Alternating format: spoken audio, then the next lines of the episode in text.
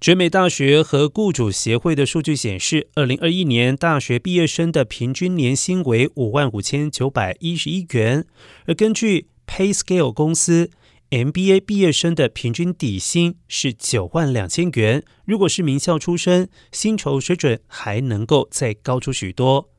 Fortune 杂志调查六十九家美国全职非函授 MBA 课程，依毕业生年薪予以排名。而位在加州的史丹佛大学商学院夺冠，